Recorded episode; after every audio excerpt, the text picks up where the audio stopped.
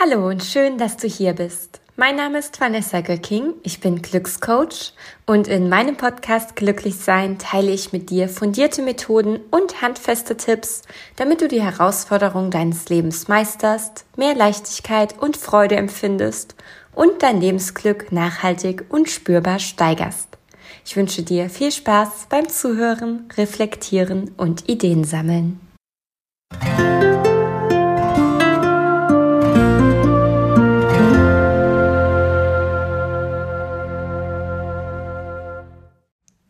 Hallo und schön, dass du wieder dabei bist bei meinem Podcast Glücklich sein. Heute erwarten dich sieben Tipps für gelungene Neujahrsvorsätze, die du auch wirklich erreichen kannst. Und vielleicht denkst du dir, Mensch, Vanessa, ist das nicht ein bisschen zu früh? Wir sind noch mitten in der Vorweihnachtszeit und schon kommst du mit Neujahr um die Ecke. Aber direkt im ersten Tipp werde ich dir die Begründung dafür liefern, warum ich das Thema jetzt schon aufgreife. Und zwar ist mein allererster Tipp für dich, beginne nicht kurz vor knackig. Also setze dich nicht erst am 31.12. oder am 30.12. oder wann auch immer Ende Dezember mit deinen Neujahrsvorsätzen auseinander, sondern nutze bereits die Vorweihnachtszeit, um dir darüber bewusst zu werden, wie es dir geht und was deine Wünsche und Ziele sind. Ganz ehrlich, jetzt die Zeit, die eignet sich total super zum Reflektieren, denn draußen ist es ja eh eher dunkel und kalt und wir können jetzt nicht ganz so viel unternehmen wie im Sommer und gerade jetzt können wir es uns zu Hause bequem machen und das vergangene Jahr Revue passieren lassen und gleichzeitig gucken, was nächstes Jahr so bleiben darf und was besser werden darf. Was ich ganz gern mache, um zu reflektieren, ist, dass ich es mir wirklich mit einer Kuscheldecke auf dem Sofa bequem mache, mit einem schönen Notizbuch, einem Tee oder einem Kakao, ein paar Kerzchen, einer Lichterkette. Ab und zu mache ich auch entspannte Musik an.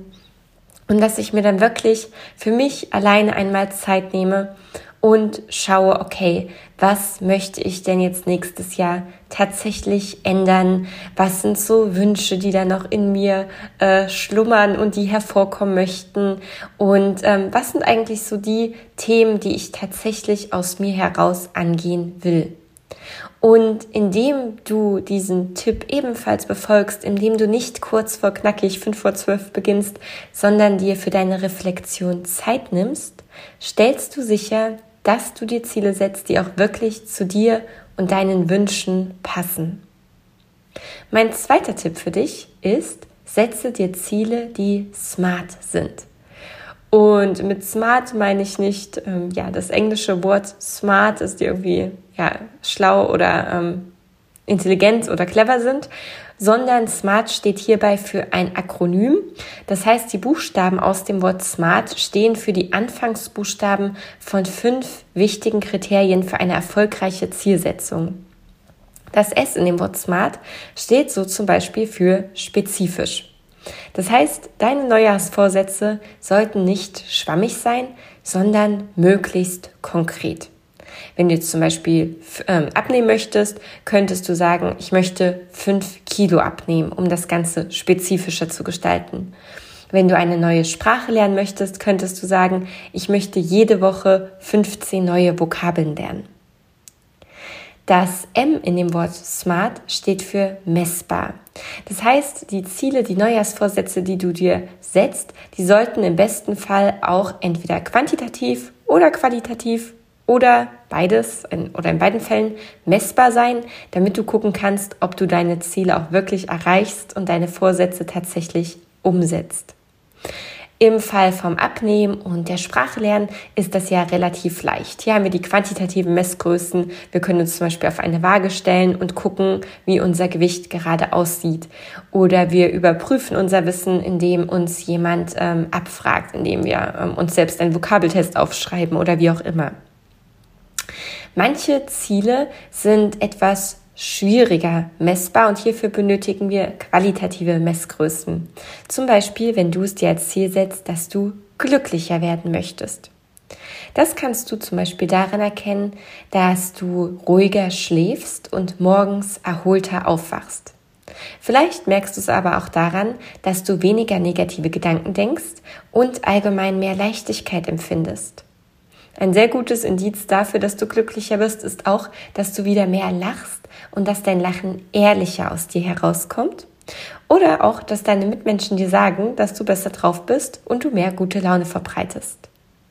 Eine weitere Messgröße dafür, dass du glücklicher wirst, ist, dass Stress dich nicht mehr so aus der Bahn wirft und du auch in stressigen Situationen mehr in deiner Mitte bleibst und dass du deinen Mitmenschen mit mehr Verständnis begegnest, weniger gereizt bist und generell ruhiger.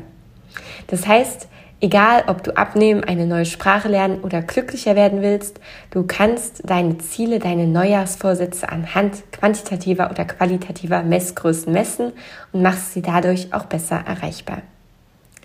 Das A in dem Wort smart steht für attraktiv.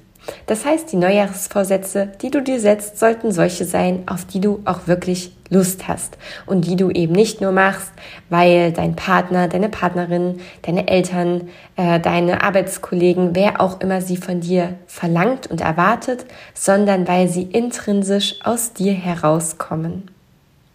Das R in dem Wort smart steht für realistisch, das heißt, deine Ziele sollten ambitioniert, aber nicht überfordernd sein.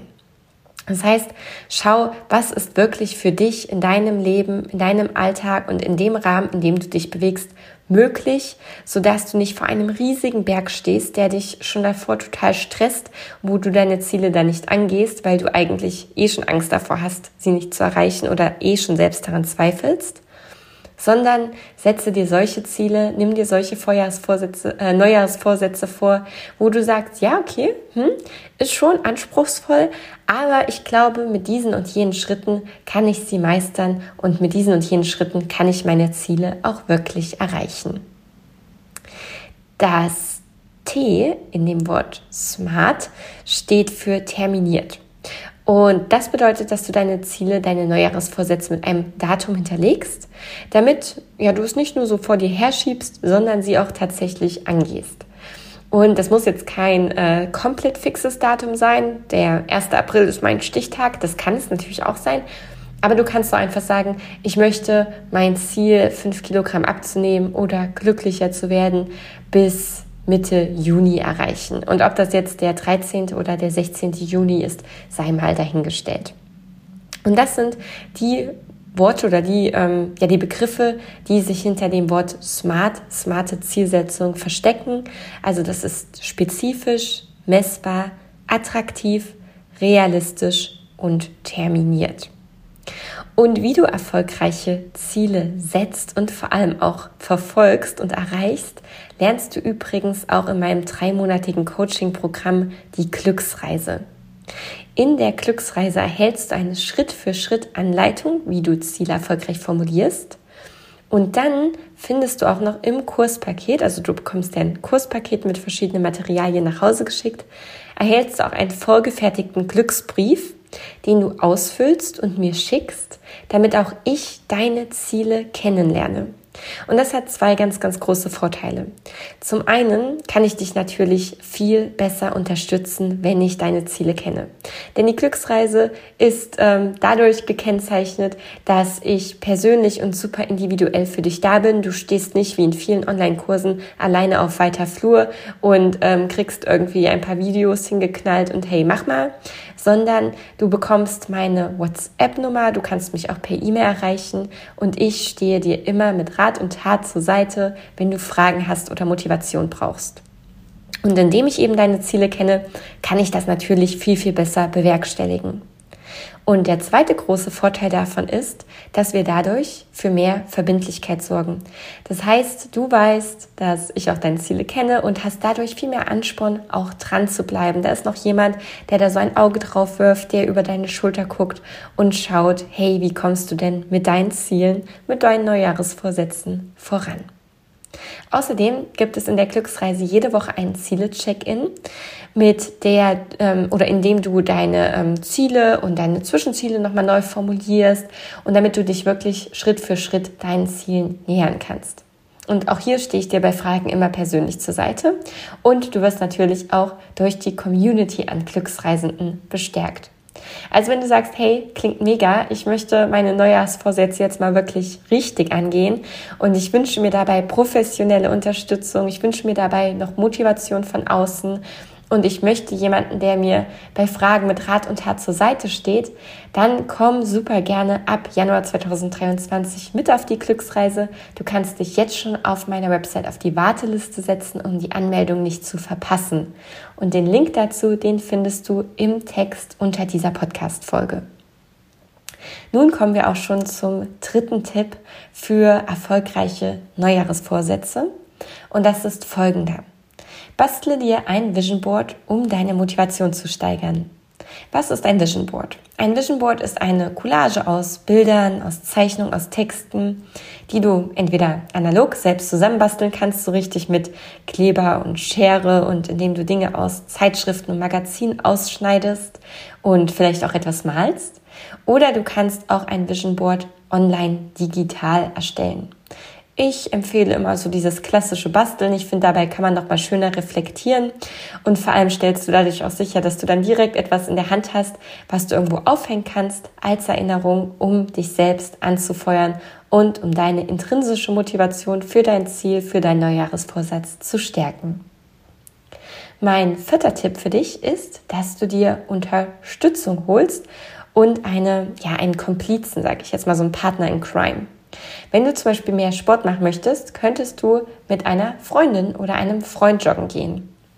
Das ist oftmals viel einfacher, denn denjenigen kann man dann ja nicht so sitzen lassen, wenn man morgens keine Lust hat, aus dem, aus dem warmen Bett aufzustehen, sondern man will ja dann auch niemanden warten lassen, dann macht man es halt gemeinsam und hat vielleicht sogar noch Spaß, kann sich nett dabei unterhalten.